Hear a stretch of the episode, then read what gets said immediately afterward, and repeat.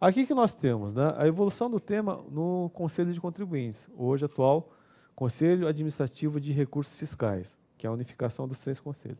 Então, qual era a antiga visão das decisões? Então, se adotava para fundamentar as decisões o, o princípio da tipicidade e da estrita legalidade, ou seja, se a lei não veda, não é proibido, é tudo permitido. Quem são os grandes defensores dessa corrente? Alberto Xavier e Sampaio Dória. Né? O cumprimento dos requisitos legais e formais previstos para o negócio jurídico era suficiente para caracterizar a licitude da operação, ainda que possa a efeito de forma indireta. Né? Negócio jurídico indireto era sinônimo de planejamento tributário. Então, esse era a base que dava as decisões do Conselho, né? a submissão, da, à lei à licitude do ato. Hoje, o que, que nós temos? Uma nova visão, ou seja, uma evolução é, desse tema nas decisões que atualmente hoje tem no Conselho de Contribuintes. Ou seja, primeiro, busca pelo propósito negocial, sob ótica de vista tributária. A validade do negócio jurídico vincula-se à licitude do negócio, no geral, e não a cada etapa individualmente considerada.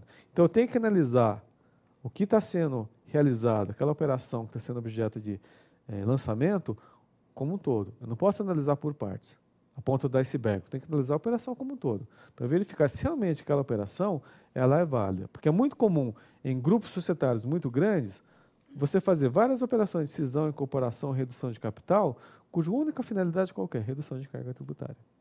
Então tem que analisar isso como um todo. Segundo, a economia do tributo justifica um planejamento, contanto que respeitada a finalidade dos institutos de direito privado. É lógico, né? porque o direito tributário é consequência né, do, da operação, do direito privado. Então, eu não posso ir contra. É, de, entender que a finalidade tributária é principal e a operação é acessória. Então, tenho que sempre respeitar os institutos de direito privado, ou seja, locação locação, arrendamento arrendamento mercantil, doação é doação, permuta é permuta, compra e venda é compra e venda. Eu não posso descaracterizar a operação para dar uma finalidade tributária. Por fim, a subsunção do fato à norma, ou seja, verificação do cumprimento dos requisitos formais e materiais para caracterizar um negócio declarado e negócio jurídico continua sendo sinônimo de planejamento, desde que as partes se submetam aos efeitos de cada um dos negócios praticados, substância econômica é, do negócio. Ou seja, aquilo que eu estou querendo realmente fazer tem que estar muito bem fundamentado, muito bem consolidado, muito bem instrumentalizado, contratos, documentação contábil, ou seja, intenção, que é muito comum é, em alguns casos que foram decididos no Conselho recentemente, aplicando essa nova visão, é, são aquelas operações de compra e venda de empresa. Ou seja, se, se eu fosse fazer a operação normal, o vendedor pegava sua participação societária, vendia para o comprador, apurava o ganho de capital e oferecia a tributação. O que, que as empresas faziam, que era a famosa operação casa e separa? Elas participavam da sociedade como sócios temporariamente e depois saíam da sociedade e fazer uma operação toda no mesmo instrumento societário. Ou seja, a participação societária como sócio durava no máximo 24 horas.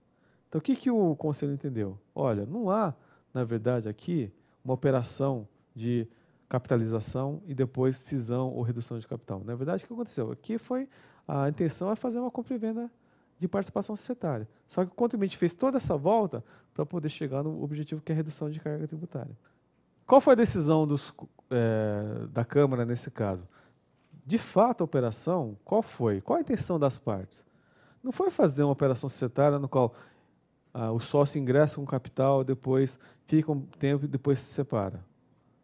Na verdade, foi uma operação societária realizada para fazer a, a, uma compra e venda. Então, com base nisso, eh, eles eh, entenderam que o contribuinte estava é, equivocado. Na verdade, a autoridade fiscal estava correta. Né? Só que existem algumas críticas. Será que esse entendimento do julgamento está adequado? Ou seja, pelo fato da operação ter sido realizada em menos de 24 horas, se questionou qual seria o prazo razoável? Uma semana? Um mês? Seis meses? Um ano? Três meses? Ou seja, é subjetivo.